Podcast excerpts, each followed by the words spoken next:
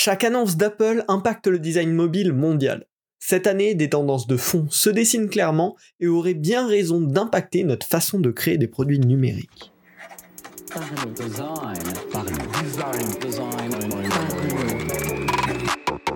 La saison 5 de Parlons Design est soutenue par ZK4S Theory, le site des product designers. Salut, c'est Romain Pagena, bienvenue dans Parlons Design pour parler de la WWDC 2022 et de ses implications sur le design mobile. Et même, on va voir, hein, il y a des tendances un petit peu plus globales qui se dessinent. Euh, donc la WWDC, c'est la conférence annuelle d'Apple pour les développeurs, mais également plein de ressources pour les designers hyper intéressantes. Hein. C'est vraiment quelque chose que je vous conseille de suivre. Et si jamais vous n'avez pas suivi ou si vous voulez un petit récap, bah, c'est le moment, on va en parler et je vais vous présenter ma petite analyse de tout ça. Euh, forcément, toute cette, tout, tout, à chaque fois, euh, ces annonces logicielles d'Apple, elles ont un impact fort sur le design mobile et desktop parce que c'est des changements auxquels beaucoup, beaucoup d'utilisateurs euh, vont faire face. C'est des changements aussi potentiellement dans les guidelines de design qui vont nous impacter directement. Donc voilà, il y a plein de choses par rapport à ça. Pendant cette conférence, ils ont annoncé iOS 16, le nouveau macOS, le nouveau iPadOS, le nouveau WatchOS, et c'est des euh, produits qui sont déjà en bêta. Alors en bêta développeur actuellement, et à partir de fin juillet, début août, devrait être disponible en bêta publique, puis la release officielle à tous les utilisateurs, ce sera en septembre-octobre en général, en même temps que la sortie euh, des nouveaux iPhones. Alors, qu'est-ce qui est intéressant dans ces annonces d'Apple? Alors déjà, on va se tourner du côté de l'iPhone et donc d'iOS avec iOS 16 qui a été mis à jour. Alors globalement, il y a une seule grosse modif et après c'est plein de petits détails, mais cette grosse modif est hyper intéressante à analyser. Désormais, le lock screen, donc l'écran verrouillé avec les notifications de l'iPhone, va être personnalisable. Personnalisable, on va pouvoir changer la typo, on va pouvoir ajouter des widgets. Alors, ça ressemble beaucoup à ce qu'on peut faire aujourd'hui sur l'Apple Watch avec les Watch Face, où on peut personnaliser l'écran de l'Apple Watch. Eh bien, ça va être pareil sur euh, iOS 16. En plus de ça, ce lock screen il va pouvoir changer selon le mode de focus, c'est-à-dire on va pouvoir créer plusieurs préconfigurations de cet écran et ben, en fonction du mode de focus qu'on choisit, donc euh, normal, ne pas déranger, en train de conduire, en train de travailler, on va pouvoir avoir un écran d'accueil finalement qui change. Et ça c'est assez intéressant. De même, euh, voilà, dans tout ce, retravail de ce, de ce lock screen, ils ont réorganisé les notifications. Et maintenant, les notifications s'affichent principalement en bas au niveau du pouce et non plus en plein écran comme c'était avant. Alors c'est hyper intéressant ce changement parce que on voit moins de notifications d'un coup, donc ça a moins cet aspect stressant et en même temps l'aspect informatif est un petit peu moins bon, mais on le voit ces derniers temps chez Apple, euh, ils essayent de placer la plupart des interactions en bas de l'écran, euh, les barres de recherche, les euh, points d'action principales, et donc ils ont fait ça avec les notifications qui sont désormais tout accessible directement avec le pouce. Et donc c'est hyper intéressant en termes de design. Hein. Euh, je pense qu'on peut s'inspirer là-dessus. Ça veut dire que les appareils désormais sont vraiment gros et vont le rester, voire pourraient peut-être augmenter. Euh, ben, on a tout un intérêt à placer toutes nos actions primordiales en bas de l'écran.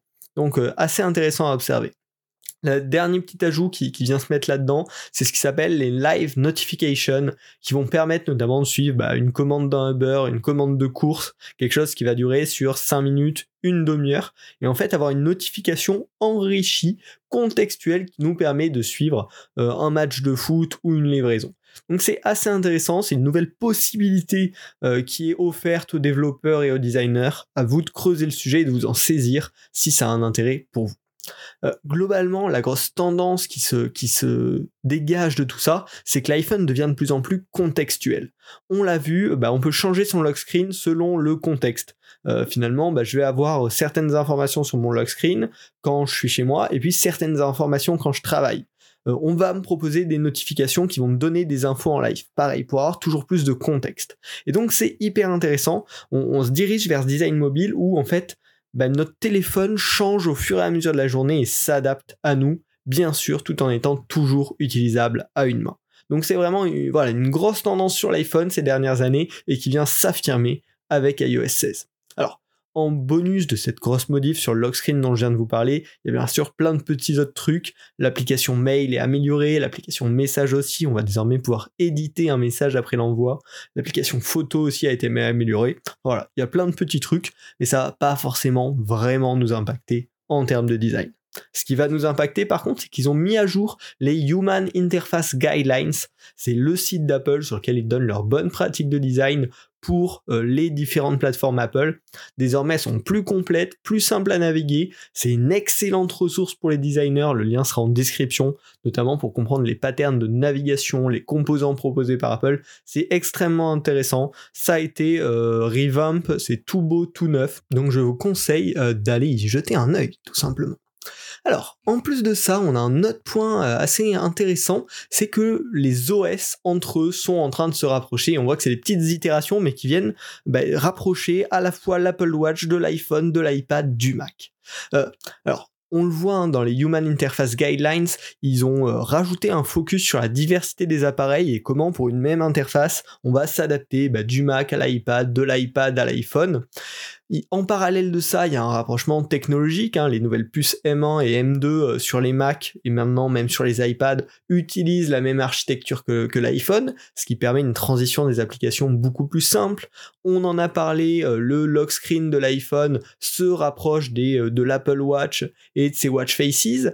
Et ils viennent de sortir un tout nouveau truc qui s'appelle Stage Manager, qui est à la fois disponible sur Mac et sur iPad de la même façon exacte. C'est-à-dire c'est le même outil qu'on utilise exactement de la même manière et qui s'affiche de la même manière sur ces deux appareils différents. C'est une feature identique sur deux OS. Donc ça crée forcément un rapprochement entre l'iPad et le Mac, hein, comme euh, tous ces rapprochements sont en train de se créer. Mais en plus de ça, c'est extrêmement intéressant parce qu'en fait, cette feature Stage Manager, c'est aujourd'hui juste le multibureau qu'on a déjà sur Mac, mais sous une autre forme.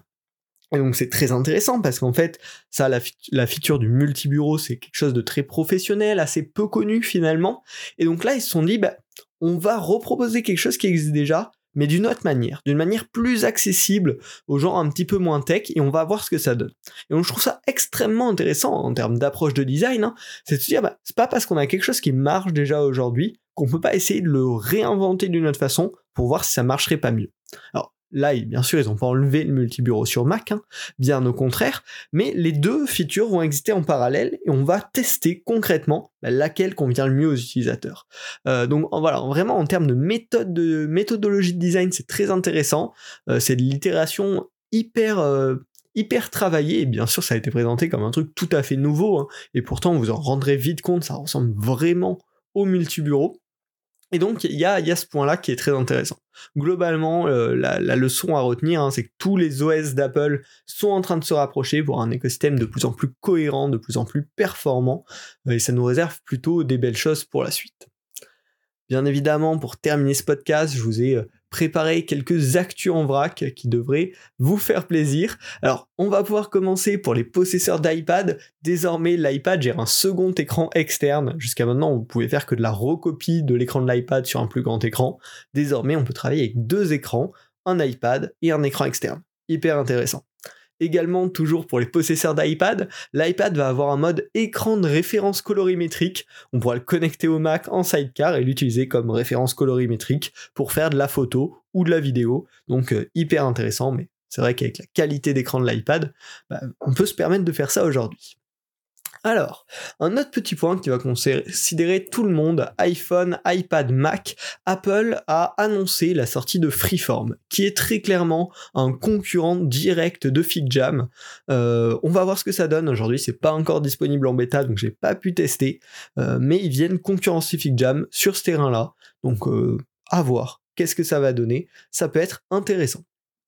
Un point qui également concerne tout le monde, c'est SharePlay. Alors SharePlay, c'est euh, l'outil de collaboration proposé par Apple qui jusqu'à maintenant permettait d'écouter de la musique à plusieurs en étant euh, partout dans le monde ou de regarder des films pareil à plusieurs en synchronisé. Ils sont en train de l'étendre, notamment on va pouvoir maintenant collaborer sur Safari, euh, sur Keynote, sur Pages, de manière plus intéressante apparemment. Alors c'est une approche assez spécifique qui est la seule d'Apple, c'est-à-dire Souvent, euh, la collaboration comme ça, ça se fait, on a un fichier auquel on va donner accès à certaines personnes. Là, la façon d'Apple, c'est plutôt de se dire, on a un groupe et on va se partager des choses. Donc, c'est assez intéressant parce que c'est à contre-courant du modèle mental proposé par l'ensemble des autres entreprises, mais ils sont en train de pousser ça depuis plusieurs années. Là, il me semble que ça commence vraiment à prendre forme et à ressembler à quelque chose. Donc, c'est euh, à suivre pour les prochains mois. Il me reste encore deux petites actions en vrac. La première, vous l'avez peut-être vu passer sur les réseaux sociaux parce qu'elle a fait rire beaucoup de monde. C'est iPhone as a webcam. En gros, utiliser son iPhone comme une webcam pour son MacBook ou son iMac avec un petit appareil assez étonnant euh, qui permet de clipser son iPhone sur le Mac et de l'utiliser euh, directement en webcam sans fil. Alors, c'est intéressant parce qu'en soi, on pourra difficilement avoir une meilleure qualité qu'avec les objectifs aujourd'hui euh, de l'iPhone, à part si on utilise un, gros réflexe bien calibré, etc. Donc c'est intéressant. En même temps, c'est un petit aveu de faiblesse et c'est un appareil assez moche hein, qui permet de fixer euh, son iPhone sur son Mac. Donc, une proposition étonnante de la part d'Apple qui, bien sûr, euh, a été poussée par des petits détails. Notamment, on va pouvoir utiliser le grand angle pour montrer directement notre bureau comme si c'était avec une vue du dessus. Euh, assez intéressant à tester. Mais voilà, c'était la, petite fun feature qui a beaucoup fait parler. Et enfin, le dernier point, beaucoup plus sérieux, Apple a, proposé, a, présenté euh, CarPlay étendu, CarPlay qui prendrait en fait tout l'OS de n'importe quelle voiture. Alors, on voit que c'est une tentative hein, clairement de prendre le contrôle de l'OS de la voiture. Euh, ils ont annoncé plein de constructeurs partenaires, mais très rapidement, ces constructeurs-là ont dit attendez, on se calme, on n'est pas encore tout à fait d'accord. Euh, forcément, hein, ils viennent, euh, voilà, Apple essaye de, voler le contrôle de leur OS, donc ça pose des frictions. Euh, en tout cas, la proposition est alléchante, vue de loin, à creuser. Ça ressemble plus quand même à une tentative sur le marché que un véritable CarPlay prêt à l'emploi dans les prochains mois. À voir ce que ça donne. J'espère que cet épisode euh, de résumé de la WWDC 2022 vous aura plu. Voilà, globalement sur euh, iOS, il y a plein de petites actus sans énormes changements. Il n'y a, pas, a pas de trucs monstrueux. Par contre, il y a plein de tendances que nous, en tant que designer, on doit comprendre pour designer en conséquence et comprendre quelle est la direction hein, du design mobile euh, au global. Si l'épisode vous a plu, je vous invite à vous abonner sur votre plateforme de podcast préférée. Et si vous voulez encore plus de contenu et être au courant encore plus tôt de ces petites actus-là, je vous invite à vous abonner à la newsletter Partageons Design qui est dispo par mail ou directement en flux RSS sur Feedly par exemple. Les liens sont dans la description, c'est gratuit, c'est des ressources que je vais chercher moi à la main tous les jours et que je vous repartage. Donc n'hésitez pas euh, à suivre, euh, à suivre Partageons Design, la newsletter et Parlons Design, le podcast. On se retrouve la semaine prochaine. Salut